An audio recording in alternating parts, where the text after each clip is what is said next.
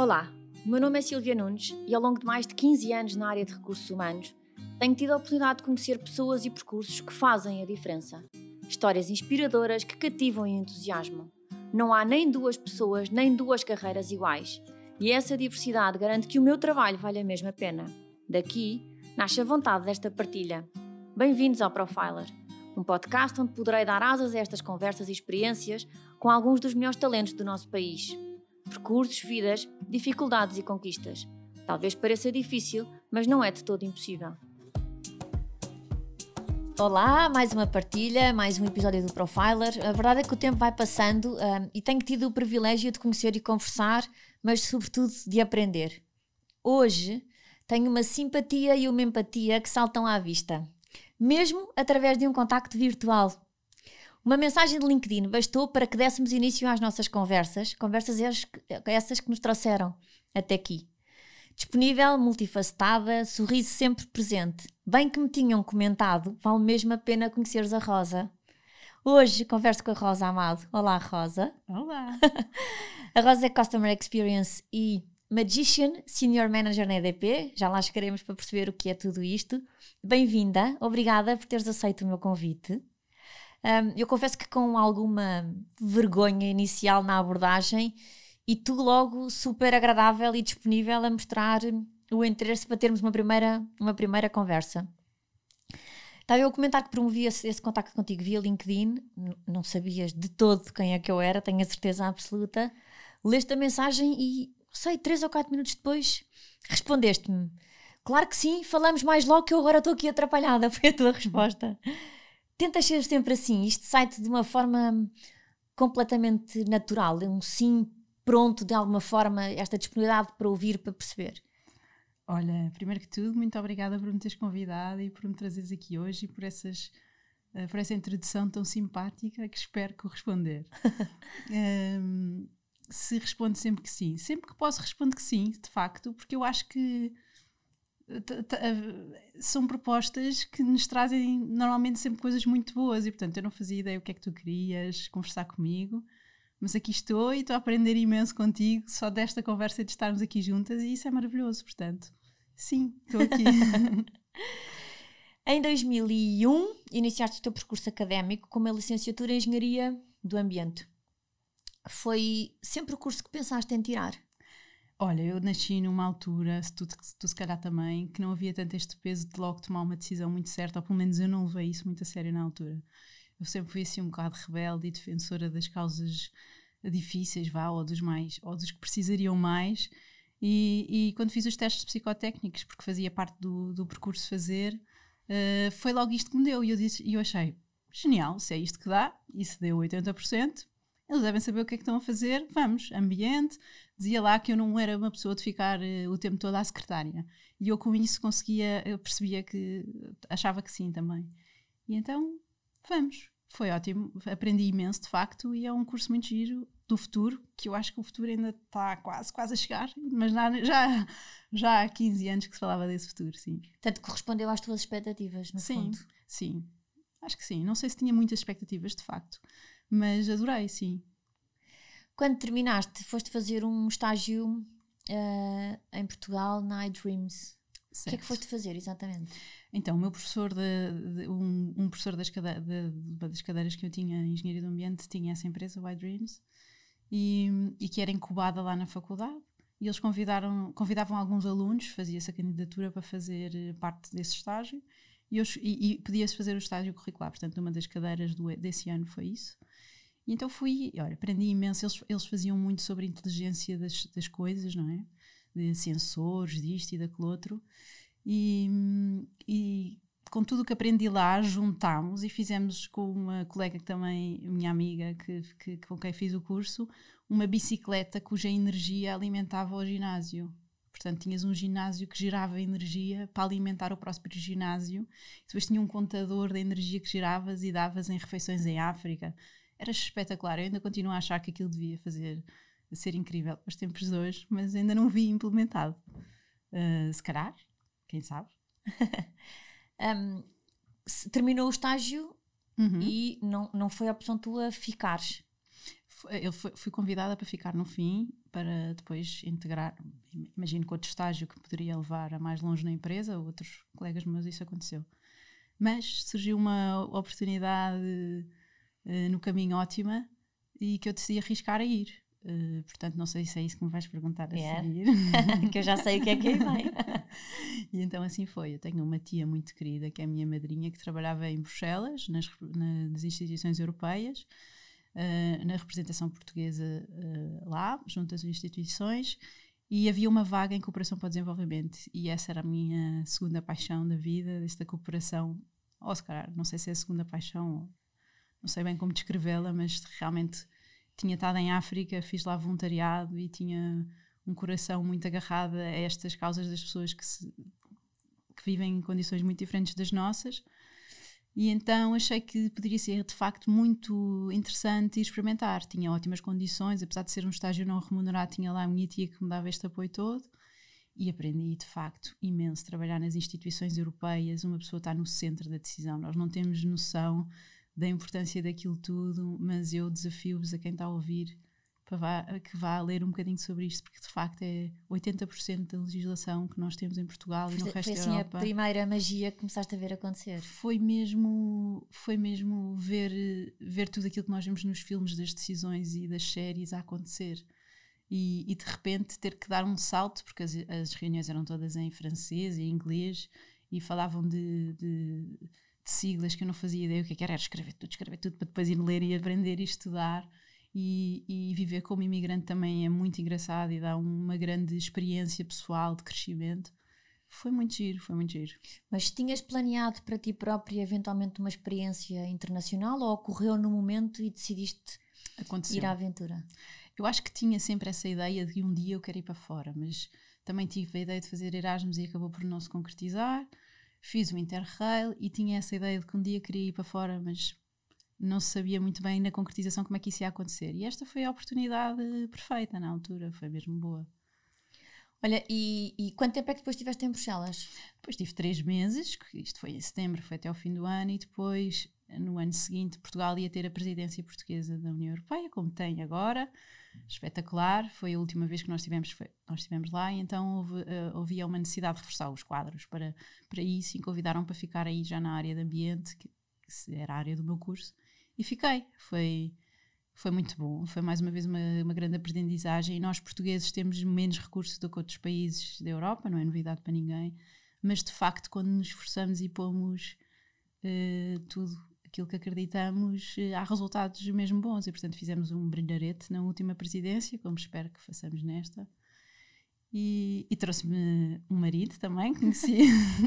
Conheceste o teu marido em Bruxelas? Conheci o meu marido em Bruxelas, imagina. Conheci o meu marido no sítio em que eu trabalhava, qualquer coisa que eu nunca imaginaria que, que podia acontecer. E pronto, e assim foi. No primeiro momento, nas funções que foste exercer, não estavam propriamente correlacionadas com o curso que tu tinhas tirado. Não. Isso para ti não foi de todo um impedimento? Não pensaste, tirar a engenharia do ambiente e agora fazer uma coisa que não tem nada a ver? Não, isso não te preocupou de todo? Não, não me preocupou. Eu acho que o curso te dá umas ferramentas também, o curso e a vida toda que te leva até o fim do curso, a procurares informação e a saber estruturar a informação, seja ela qual for que venha a seguir, não é? Porque mesmo que se eu estivesse na área de engenharia do ambiente, podia surgir um projeto que eu nunca tinha trabalhado, há tanta coisa nova que está a acontecer, que eu ia ter que suportar-me para conseguir uh, concretizar. E ali a mesma coisa, claro que não tinha nada a ver, de facto era muito diferente, mas era ouvir todas as partes e trazer o, e, e, fazer o trabalho disso, reportar e tomar, tomar decisões. Eu não tomava nenhumas, não é? mas reportava para alguém que as tomaria. E, e, isso também tem parte daquilo que aprendi no curso, sim, sem, sem dúvida. Olha, estavas a comentar que, que, conheceste o teu marido, terminou esse projeto para Portugal e, e, o que é que decidiram a seguir em conjunto? Qual é que, qual é que era a ideia?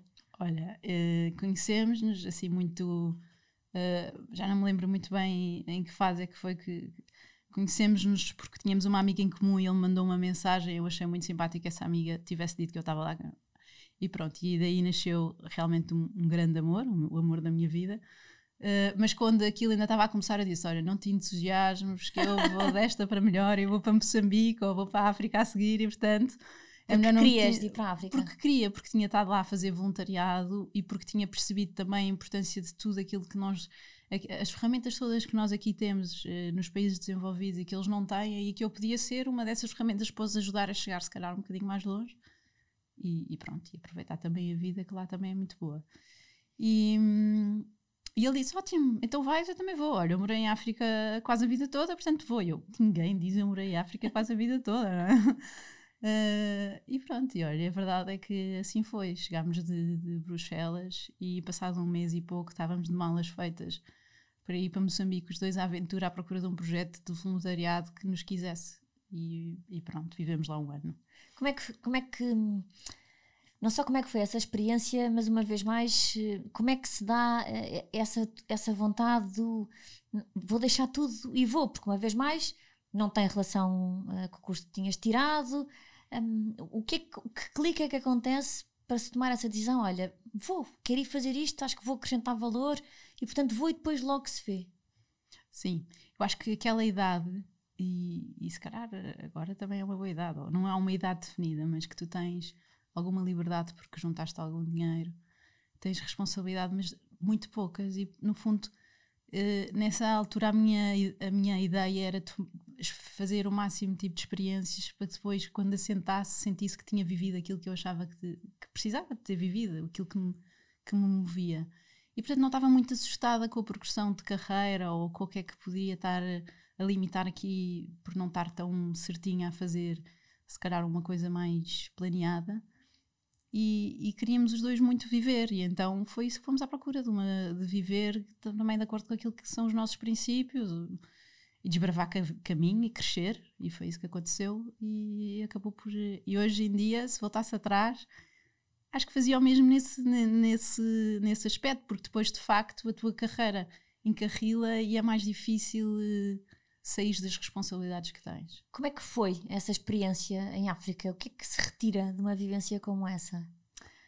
Olha, é uma experiência de grande humildade. De facto, nós eh, às vezes tendemos a achar que somos mais desenvolvidos e, portanto, sabemos mais coisas. E sabemos algumas coisas, sem dúvida, mas eles também sabem muitas que nós às vezes não, não, saber, não pensamos tanto. Entregam muito mais àquilo que, que há de vir uh, aceitam muito melhor o que a vida lhes traz, seja o que for, e vivem muito mais felizes com menos do que aquilo que nós, que nós temos aqui. E isso é, são, são, são lições muito valiosas que, que podemos trazer para a nossa vida a, a toda a hora, não é? E pronto, claro que é um processo que tens que ir fazendo sempre, e claro que nós somos as circunstâncias que também temos em cada momento, mas, mas foi, foi muito bom, aprendi imenso com a diversidade toda e, só espero que os jovens que ouçam isto tenham a coragem de fazer o que quer que seja uh, nestas idades e não deixem coisas por fazer que vocês achem que é importante para vocês, porque é mesmo giro depois poder beber disso o resto da vida, não é? A que, a que tipo de projeto é que estiveste associado enquanto estiveste em Moçambique? O que é que estiveste exatamente a fazer? Pronto, nós procurámos uh, remotamente o que é que poderia haver, mas não estava muito desenvolvido remotamente o mercado de trabalho e, portanto, quando lá chegámos, começámos a ajudar numas ONGs eh, de apadrinhamento, portanto, as pessoas cá em Portugal apadrinham uma criança, no fundo, não é?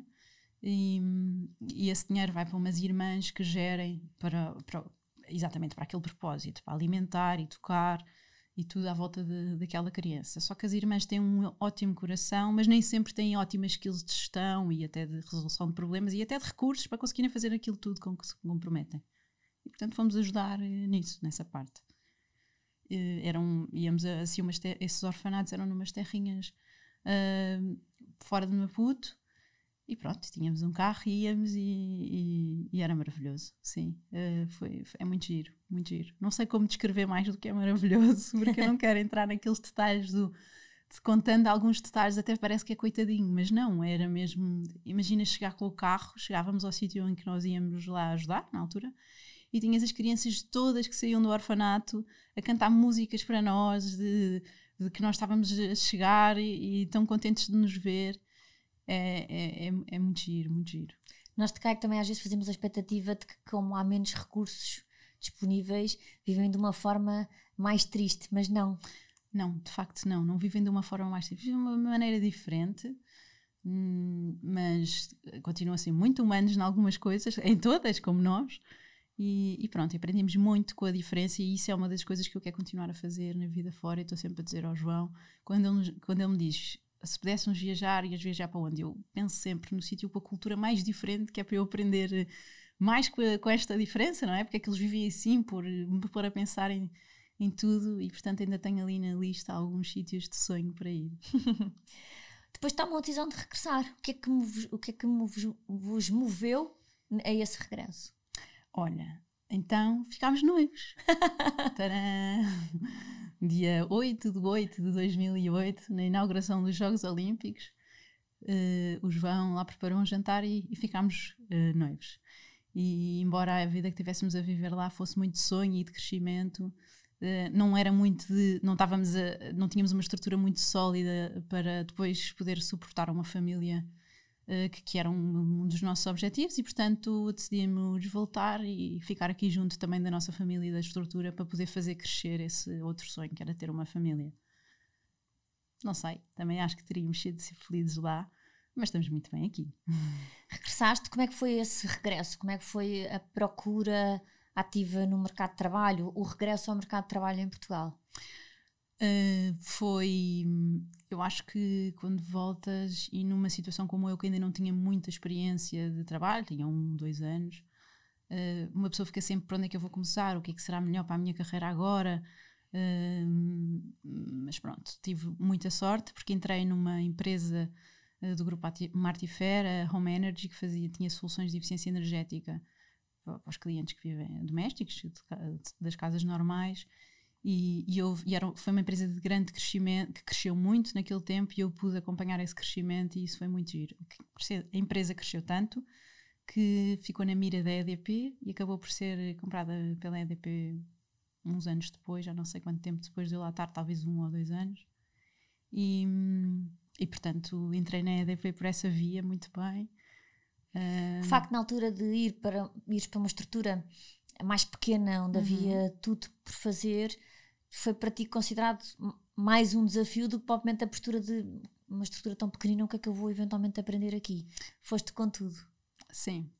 Uh, era uma estrutura pequenina, era preciso fazer uh, tudo. Eu acho que é o que se chama agora uma startup. Na altura também era, mas não se chamava tanto este conceito. Uh, parece uma velhota a falar, que no meu tempo não se dizia assim, mas era de facto, não se dizia assim tanto. Uh, e era preciso fazer tudo. E fazíamos, e fazíamos muito bem, íamos à procura de recursos. Era preciso, tínhamos a oportunidade de ir a um stand no Rock in Rio para mostrar, não sei o quê. Mas, quer dizer, mas tudo era uma fortuna, montar um stand. Fazia-se, fazia-se, arranjava-se maneira criativa de, de fazermos uh, muito, e isso é muito interessante. Na altura, eu comecei por uma decisão, um, por uma, uma, não é uma profissão, uma, uma função. uma função mais operacional que não é muito o meu género. Isto é, eu acho que são importantíssimas as, as, as, funções operacionais sem as quais as empresas não viveriam, mas eu não tenho muito perfil para tarefas muito repetitivas, uh, depois chateia-me um bocado, que é um, é um, é um defeito. e então uh, achei, pronto, isto está acabado por aqui, acho que não vai dar. E fui ter com o, o administrador e disse: uh, Obrigada pela oportunidade. Eu, na altura, andava a ver mais outras coisas. Isto eu agradeço, mas é muito operacional para mim, por isso se calhar não vamos continuar. E ele achou graça a pirralha a fazer uma coisa destas e eu tinha pá, 24, 25 anos e, e, e arriscou a dar-me um, um, uns desafios novos de desenvolvimento de negócio e de facto aí depois foi a minha praia desse, desse desafio depois surgiu a área do marketing que não era a minha e onde eu percebi que era muito feliz a trabalhar e é o que eu faço hoje também, agora para cliente, mas sim, é o que eu faço hoje. Ou seja, no fundo, nesse tempo não, não te agarraste a uma job description, aquilo que era o teu conteúdo funcional, foste agarrando o bocadinho de tudo para, para construir, não é? Sim, eu acho que não podia agarrar-me uma só, quer dizer, eu tinha primeiro que provar que era alguma coisa para depois poder que, querer ser reconhecida por isso, não é? E portanto entrei por uma função em que eu achava que podia provar isso, ou podia dar valor, acrescentar valor. Sempre foi uma preocupação muito minha justificar o meu ordenado. Isto é, eu, mesmo muito júnior, sentia, se eles me estão a pagar, seja o que fosse, 500 euros, 600, 1000, 2000, o que fosse que eles me tivessem a pagar, eu, eu tinha a preocupação que a empresa gerasse, o meu, a minha função na empresa gerasse pelo menos isso para eles poderem pagar o meu ordenado, porque não ficava um bocadinho atrapalhada a pensar, se eu não gerar isso, depois eles, como é que eles vão arranjar dinheiro para me pagar? E eu acho que isso na altura não, é uma coisa, não foi uma coisa muito pensada, era mais se calhar um medo, mas que me levou a, a, a tentar sempre ir atrás de, de, trabalho e justificar, e justificar a minha presença na empresa. E foi bom. A verdade é que uh, passas de uma estrutura uh, relativamente pequena, como estavas a comentar, para chegares à EDP, que é todo o mundo, não é? Um, como é que é, nessa altura, passar daquela estrutura tão pequena para uma empresa deste tamanho? Sobretudo quando se dá o tema da aquisição, o que é que se pensa? O que é que um, um jovem, ainda com relativamente pouca, pouca experiência uhum. profissional, uhum. o que é que se pensa naquela altura? Vamos ser comprados e depois entras pelo mundo ADP e o que é que era aquilo tudo? É um mundo fascinante. Eu, eu lembro-me que uma das primeiras coisas que, que fui da EDP foi um dos encontros de quadros que é no meu arena, que é assim uma coisa gigante, o sítio onde tu vais a concertos de pessoas espetaculares e de repente estás lá no, na, no encontro de quadros da empresa. É, é, de facto uma estrutura muito grande e, e, uma estrutura onde tu ganhas muita estrutura. E isso foi o que eu senti estes anos todos que tive na EDP, tive sempre a aprender e sempre a crescer por, por, essa estrutura de conhecimento. Há imensas áreas de negócio, há imensos negócios, há imenso por onde, por onde aprender, de facto, e por onde crescer, por onde perguntares opinião, por onde conhecer aquela pessoa. E isso é um acesso à informação enorme. Nós fazemos muitos estudos para suportar muitas decisões, e isso é, é uma coisa muito boa de ter acesso a isso para poder eh, no fundo, perceber aquilo que fizemos bem, aquilo que podíamos fazer melhor e continuar sempre a crescer em cima disso, sempre que possível. Também fazemos erros, naturalmente, como todas as áreas de negócio, mas foi, foi entrar numa, numa coisa gigante e, e fascinante, fascinante. Na altura voltaste a olhar e a pensar que, que desafio que aí vem.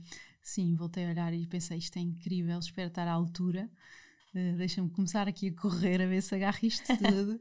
e aprender isto tudo e foi maravilhoso. Eu entrei na EDP Comercial, que é a empresa onde eu estou, com muito orgulho, um, com, quando eles tinham meio milhão de clientes. Tínhamos acabado de fazer uma campanha de lançamento do mercado livre de energia e tínhamos meio milhão de clientes. Hoje em dia temos 4 milhões e ter estado a fazer crescer.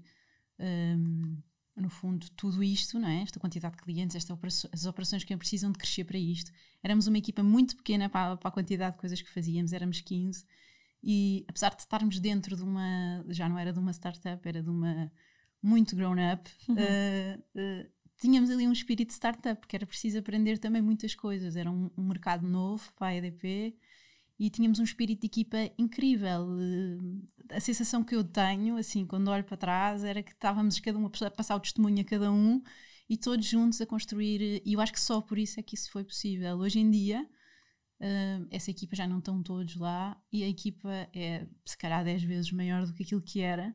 E ainda hoje estava numa reunião a pensar: caramba, não conheço metade destas pessoas que aqui estão Agora há tanta gente a fazer tantas coisas, nós realmente fazíamos imensas coisas com pouca gente e era, foi incrível. Era a Dream Team e continua a ser, apesar de cada um já estar uh, noutras, alguns ainda lá estão, mas muitos já estão noutros sítios.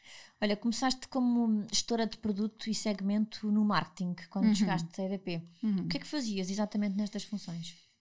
Olha, foi preciso fazer tudo. Como estava aqui a dizer, um dos primeiros projetos que, que lançámos quando cheguei foi o site. Imagina, o site. Hoje em dia, qual é a empresa que não tem um site? Foi, é, foi o site, depois foi as ofertas, a oferta de energia verde, a oferta disto. Depois percebemos que queríamos pôr serviços em cima da, da energia, porque energia é um produto que ninguém valoriza, não é? Só se quando te falta é que, é que tu dás por ela, porque ela não tem cheiro, não tem sabor no fundo um, é mais é, um, é pouco emocional, é um, é um produto pouco emocional. Então pusemos serviço e foi muito interessante e muito giro estar lá na altura em que lançámos isso para o mercado. Era, para nós era uma grande, um grande entusiasmo, íamos passar a entrar dentro de casa do cliente com uma pessoa e, e tudo o que isso trazia de relação e tudo, todos os serviços que cresceram em cima disso foi, foi esta evolução enorme que houve no, no nosso mercado da energia que agora está muito mais maduro do que quando começou e tem mais concorrência e tudo, é, é muito melhor. Hoje, estás hoje em dia estás completamente ligado à área do Customer Experience, aqui ao, ao lado do engagement uhum. do cliente, ainda há bocadinho já dizias que não tem cheiro, não tem sabor, uhum. não é? Um, e eu acho que tu, a maneira como tu falas é francamente deliciosa porque associas quase que uh, uma dose de magia ao teu dia a dia de trabalho para promover esse engagement uh, que estavas a falar. Uhum. Conta lá esse teu segredo, conta lá este, este teu lado mais mágico na tua função. Eu não sei se eu, esse lado mais mágico é de facto aquilo que eu trabalho todos os dias para conseguir ter. Eu não sei ainda se conseguimos, não é? Mas de facto, neste negócio que é tão transacional e tão pouco palpável, é importante que o cliente sinta a nossa falta, que sinta que nós estamos lá de alguma maneira. E como é que isso pode ser? Pode ser de mil maneiras, de facto, quando formos a pensar. Então temos que ir à procura daquela que, que, é, que é quase que magia, aquela que te apaixona sem tu te das por isso, não é? E portanto, se calhar é a maneira como tu escreves que é tão carismática que ele, não, ele se vai lembrar de ti. Se calhar aquelas mensagens que tu envias naquele momento certo ainda estamos a descobrir tudo o que pode ser. Eu acredito que pode ser de muitas maneiras. Um, recentemente lançámos um programa de engagement que, no fundo, um, tenta ajudar os clientes a preservarem este planeta para uma para as próximas gerações. É um, é um problema de, todo, de todos nós pensar nisso, deixar este mundo melhor.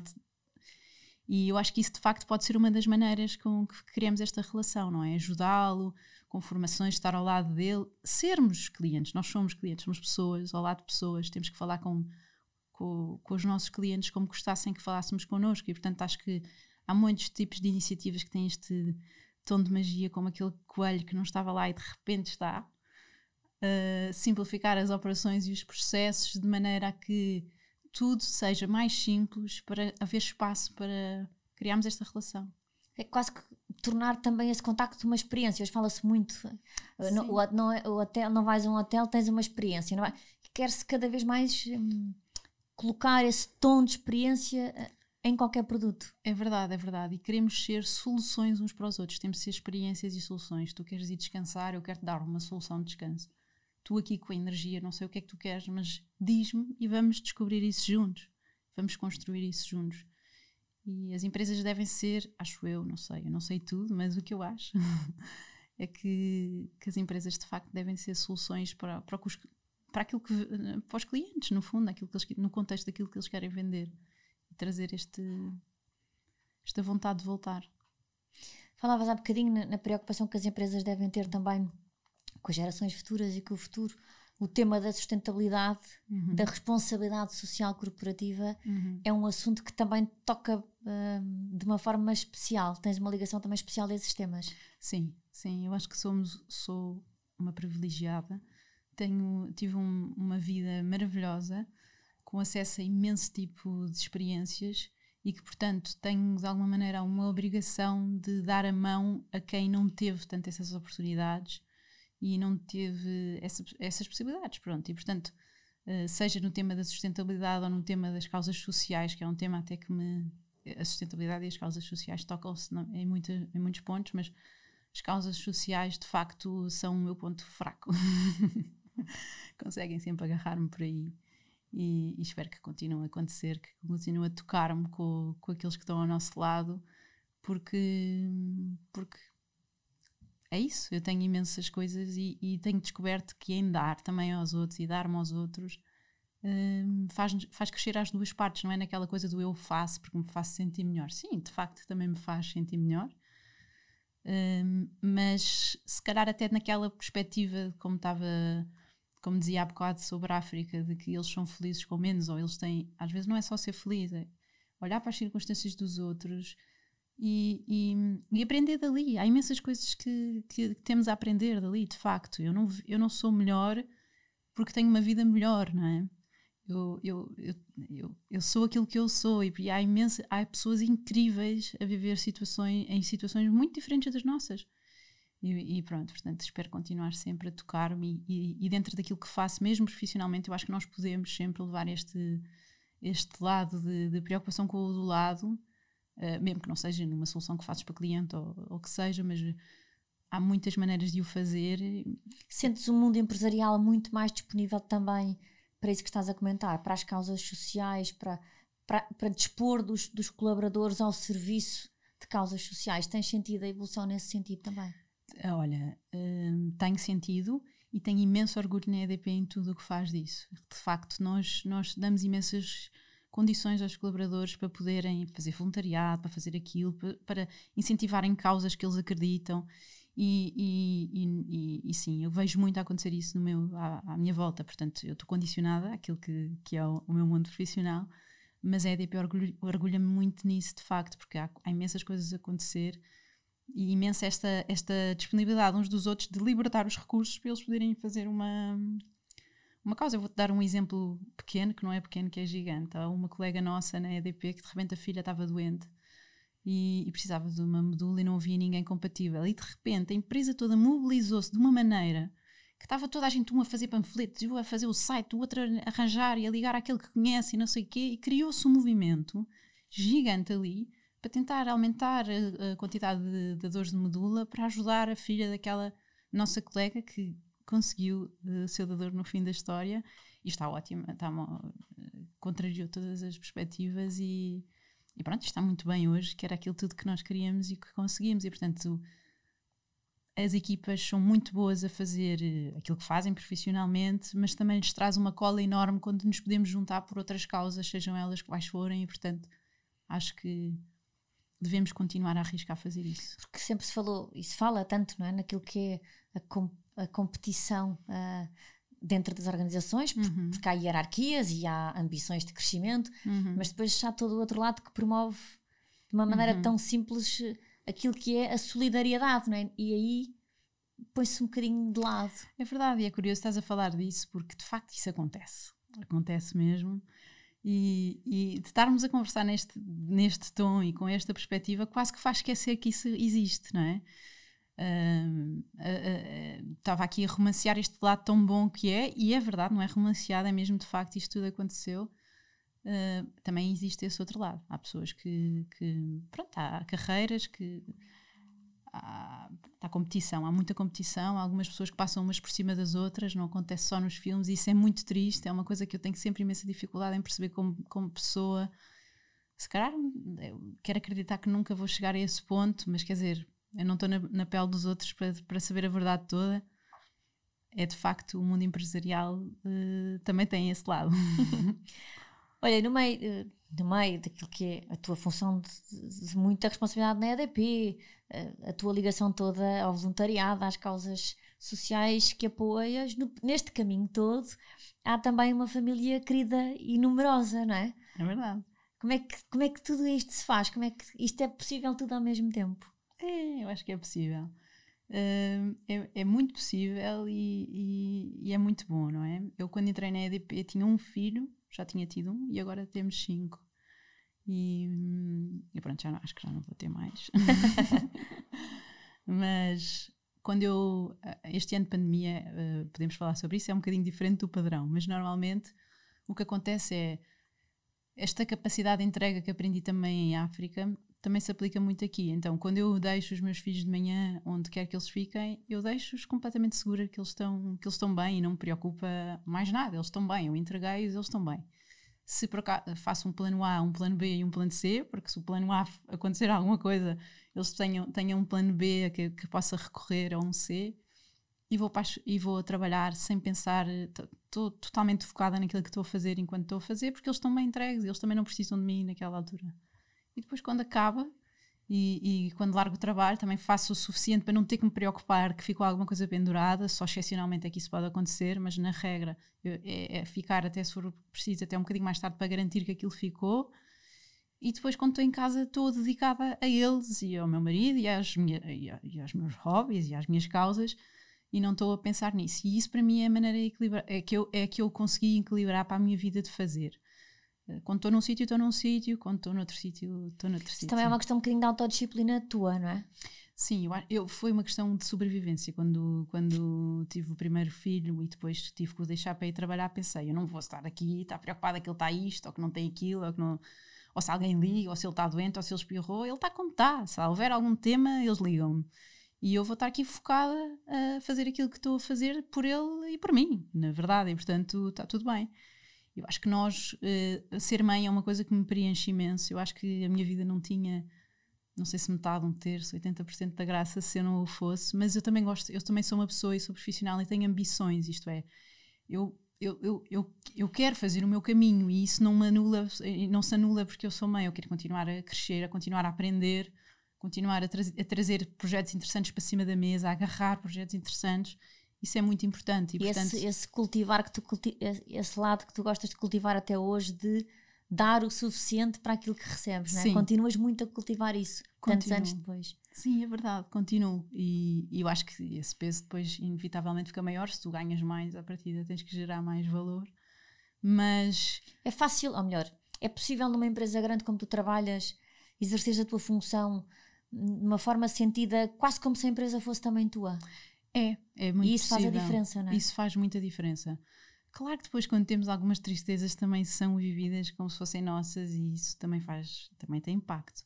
E temos às vezes que nos, nos eh, reinventar internamente para, para seguir com, imagina, tens uma ideia que tu achas que é espetacular e como tu vives aquilo mesmo como teu, tu achas que aquilo é incrível e de repente alguém te diz, não, olha, lamento, mas isto não é assim tão bom, mete isso noutro sítio, quer outra. E tu, fogo, mas aqui, e isso, como te sentes tão tu, claro, tão também teu, dói a sério. também é? é mais difícil. Mas, quer dizer, temos que ter a humildade de saber que nós não sabemos tudo e não nos esquecermos disso nessa altura e pensar. E já não é a primeira vez que acontece, depois, quando vem a segunda ideia, de facto vem melhor e pode É uma abordagem diferente, não tinhas logo pensado naquilo, mas faz mais sentido, se calhar. Rosa, continuas hum, a sonhar, a sentir que tens imensas coisas para fazer. Continuo. E isso às vezes uh, continuo a sonhar imenso e quero fazer, como estava a dizer, ainda agora quero crescer e continuar a fazer coisas diferentes e às vezes isso é meio assustador no caminho que te pode levar, não é? Uh, então o que é que vem a seguir? Mas eu acho que não podemos perder isso. E tenho ao meu lado o meu marido, que, que é um, o meu maior fã, como eu sou dele, e que me diz sempre: vai, vai, qual é a dúvida? Vai, que seja o que for que seja, ele diz para eu ir. E se em algumas alturas, uh, profissionalmente, isso não der sempre, tanto que eu acho que é uma, a nossa geração, a minha geração, eu, se calhar só eu, não sei se sou, não posso falar pela geração, mas falando por mim, às vezes sou um bocadinho impaciente a esperar pelo que vem a seguir melhor. E, e, acontece a toda a gente, os nossos pais, as coisas não acontecem automaticamente e temos que ter essa paciência de esperar. E se às vezes profissionalmente a coisa está a demorar mais tempo a chegar lá, então apostamos pessoalmente em projetos que nos levem mais longe. E depois, nas alturas em que profissionalmente aquilo está a ser. apostamos que menos nesses, uh, nunca deixando de lado os básicos, claro, mas. Uh, Porque consegues ir ali buscar um boost de energia a um dos lados para complementar. E às vezes eh, o tema é que essa inquietude ou essa impaciência pode ser perfeitamente uma inquietude, uma paciência saudável. Não tem por que ser uma coisa menos boa. É que às vezes, quando damos a conotação a essas palavras, ah, é mais uhum. inquieto, é mais impaciente, realmente atribui sempre um lado menos simpático. E não tem porquê, não é? Esse desafio constante pode, o mais provável é só levar a coisas boas. Não sim. tem que ser melhores, sim. mas pode, o mais normal é que leve a coisas boas. Sim, sim, é verdade, é verdade. Mas, mas pronto, às vezes também demora um bocadinho a acontecer claro. e, e, e, pronto, e temos que ter essa, essa paciência. Mas vou dizer que meio, tu há bocado estavas a perguntar se era, se era fácil gerir a vida profissional com filhos e, e, e, ter algumas causas e é incrível que olho para trás e lançámos, lancei alguns projetos junto, sozinha nunca fiz nada mas lancei com outras pessoas alguns projetos, um deles muito engraçado de organizar festas para miúdos que estavam em instituições que estavam e alguns ainda estão e que como não têm, não têm recursos para lhes organizar festas nós propunhamos organizar tal como organizarias para um filho teu. E nesses anos, que foi, foi, foi mais ou menos há quatro anos, durante um ano e meio, dois, agora ainda acontece muito esporadicamente, fizemos mais de 100 festas numa estrutura de voluntários, que aquilo era completamente uh, uh, delegar no outro e confiar uns nos outros que conseguíamos uma rede de contactos. Tínhamos mais de 500 voluntários a contribuir, um dava o bolo, o outro dava as velas, o outro, o que é que precisas? Uma pinhata, um presente, nananana. E foi possível criar este projeto que, que teve, ganhou imensa forma, chegou a imensos miúdos, enquanto fazia tudo o resto sem, sem falhar. E eu acho que estas outras componentes da vida acrescentam, quer dizer, acrescentam a todas, estás a ver? Tu trazes aprendizagens, trazes emoções, trazes coisas que, que levaste dali e trazes para todos os campos da tua vida. Até porque ainda agora falaste no confiar e no delegar, e isso é fundamental no dia a dia mais profissional, digamos assim, por é. exemplo. É, que nem toda a gente tem a mesma capacidade de o fazer. Mas pronto, vemos lá todos chegar eh, numa fase ou noutra. Olha, qual é que achas que foi assim um dos obstáculos que tiveste que foi mais difícil de ultrapassar? Alguma coisa que te parecesse assim francamente difícil, mas que não consideraste impossível e, e seguiste? Profissionalmente? O que tu preferis, ou até pessoalmente? Uh, que é que eu achei assim muito difícil, que eu achava que não ia conseguir ultrapassar e ultrapassei? Olha, não sei muito bem. Uh, é difícil, se calhar, uh, nomear um, mas hum, não sei assim, se calhar, nomear um. Há várias coisas que marcaram muito a minha vida de como é que eu ia conseguir gerir aquilo. Se calhar, mais a nível pessoal, é que eu identificava assim maior. Pode ser pessoal. Uh, quando, quando a minha mãe ficou doente, foi um, um grande elefante, não é? é o centro de, de, de, tudo, da estrutura da nossa casa, fica doente com um cancro na cabeça.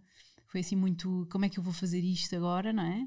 Como é que eu vou uh, conseguir acompanhar isto tudo e entregar tudo o que é preciso, dedicar-lhe? Porque era para mim muito claro que eu tinha que, que parar para dedicar tempo ao que ela precisasse, não é? Não ia deixá-la deixá-la sozinha fazer o que fosse a ir onde fosse, porque eu tinha que trabalhar e que tinha, de facto. Um, mas acho que com, com, partindo do elefante, o elefante não se come toda uma vez, não é? Partindo aos bocados, vamos resolvendo. Falei com, com a minha equipa na EDP e disse: Olha, está a acontecer isto, eu não vou ser capaz de não, não acompanhar uh, este processo, portanto, vamos ver aqui.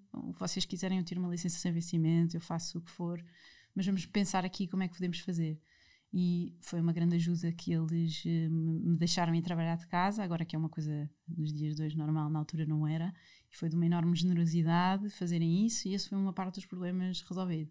Outra foi o meu marido, mais uma vez, que é uma pessoa muito importante e uma estrutura muito importante na minha vida, que, que me disse logo: é, é o que for, é o que tu tiveres que fazer para assegurar isso, não te preocupes que eu asseguro o resto, e isso aconteceu durante muitas vezes em que eu não tive e, e, e pôr uh, a lenha toda no assador para conseguir naquelas alturas.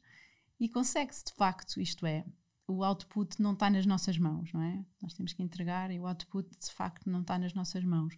Mas há muitas coisas que estão nas nossas mãos e que podemos fazer. Podemos ir lá sempre que pudermos visitar e não arranjar desculpas, podemos arranjar o tempo, podemos uh, hibernar outras coisas que não são tão prioritárias para nos dedicarmos àquilo e podemos depois no fim do dia se calhar ter a certeza que demos tudo o que pudemos uh, para que eh, não faltasse ali estrutura e amor àquela pessoa que é tão importante para nós. E isso para mim tive a sorte de, de, de ter essa clarividência na altura e de pôr tudo de lado, fosse até profissionalmente, se eu tivesse tido que me despedir para poder estar com a minha mãe, eu tinha-me despedido naquela altura e hum, porque eu tinha muito claro que era aquilo que eu queria fazer e depois se, se não corresse bem, eu, eu tinha dado tudo, pronto, e, e, vivias isso depois de uma maneira com mais, mais tranquilidade. E a verdade é que tiveste provavelmente esse, esse retorno todo e esse apoio todo derivado muito daquilo que tinhas dado até então a qualquer uma das estruturas que te suportou,